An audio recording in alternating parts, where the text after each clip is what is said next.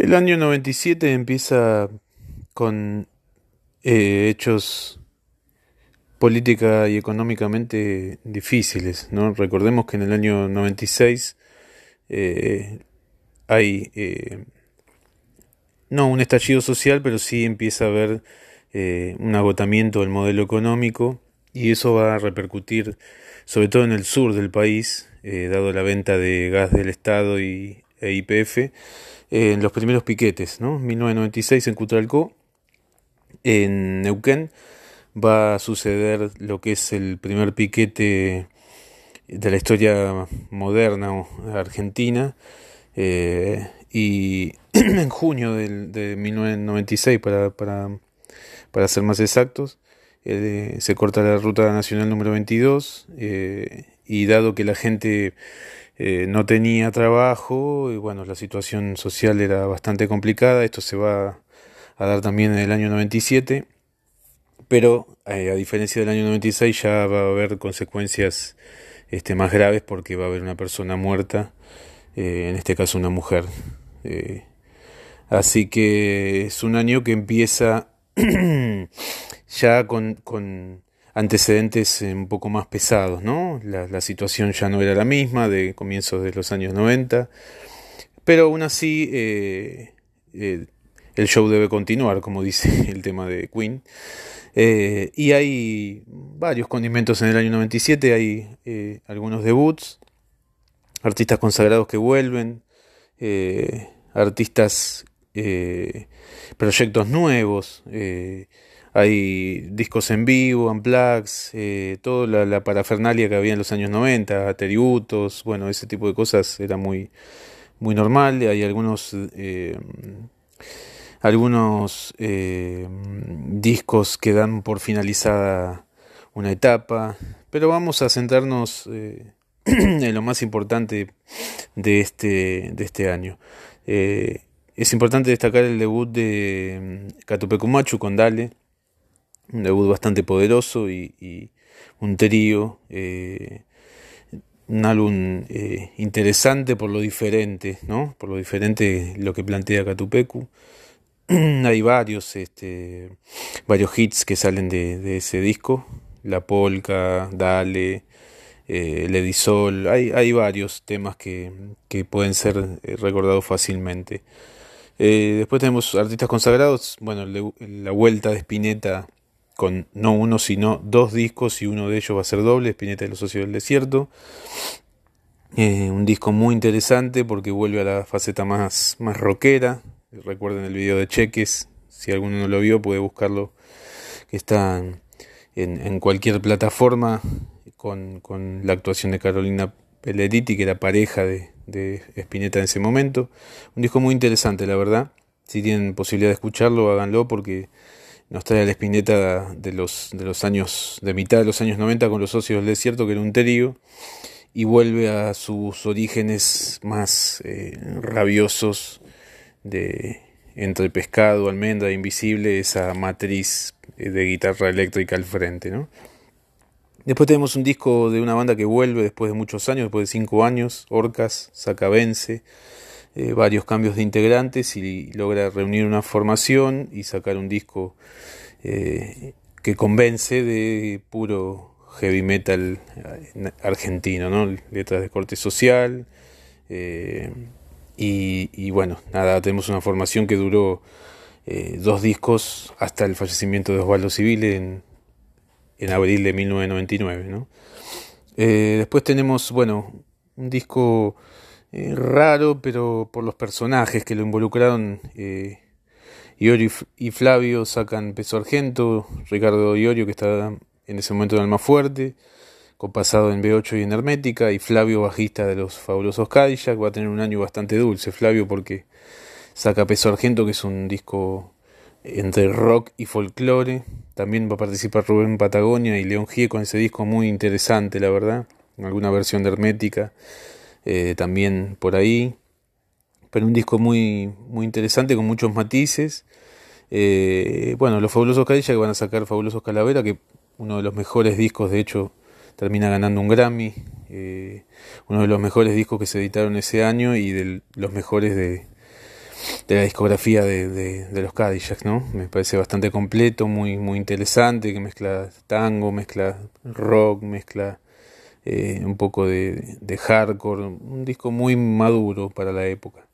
Ataque 77 saca Un Día Perfecto, eh, después de Amén y su ya cambio de sonido y su evolución en el sonido, Un Día Perfecto es un paso más, con temas redondos, un lindo, muy lindo disco eh, de, una faceta nueva de ataque, ya más relacionada a una banda como Bad Religion y menos a, su pasado que había sido, había debutado con muy ramonero, ¿no? Eh, la matriz de ataque era Ramones, Punk 1, 2, 3, 4 y adelante, temas cortos. Y acá veíamos una cosa más compleja, eh, mejor cantada, mejor elaborada, con solos, con letras más, más maduras. Eh, en fin, me parece que es, la madurez total de, de ataque para ir terminando los años 90. Me parece que, que, fue un paso adelante total en su discografía.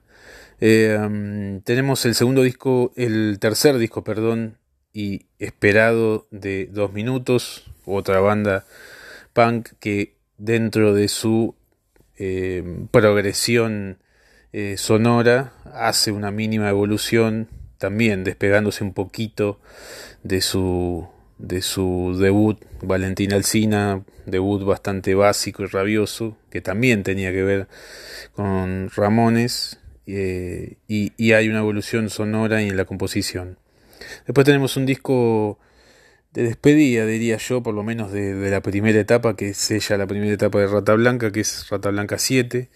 Eh, un disco que suena muy bien, que está bien a nivel sonoro, es un paso adelante, me parece que es uno de los mejores discos de, Rata que, suena, consigue un sonido sólido, consistente. Eh, es un disco largo, un poco desparejo en el nivel compositivo y se nota ya hay un halo en todo el disco de, de despedida, ¿no? De que eh, Rata estaba dando indicios de que se venía otra otra historia después de, de, esto.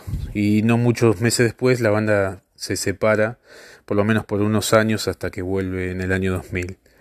Eh, bueno, a nivel solista tenemos eh, uno de los discos se destaca por sobre todo que es Alta Suciedad de Andrés Calamaro, que lo graba afuera con músicos de afuera y, músicos de sesión, pero de primer nivel. Un disco espectacular, la verdad. Es el solista eh, destacado de este año y es el disco de la discografía de Calamaro, sin lugar a dudas. Me parece que, que todos los planetas se habían alineado para que, para que sea lo que fue ese disco, ¿no? Excelente.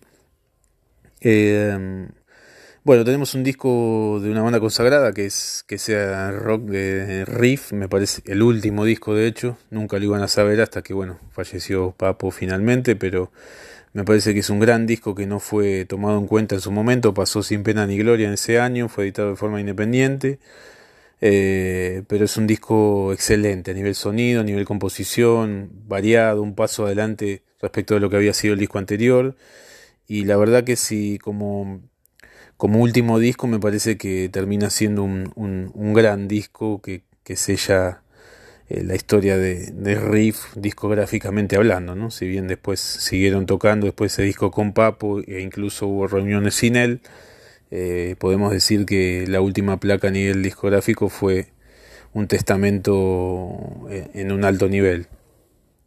después tenemos, bueno, eh, otro tipo de discos. Volviendo al punk, tenemos el, el disco Si el placer es un pecado, bienvenidos al infierno de Flema, puro punk básico, eh, con letras muy divertidas. La verdad que la figura de Ricky Espinosa es la que domina la escena.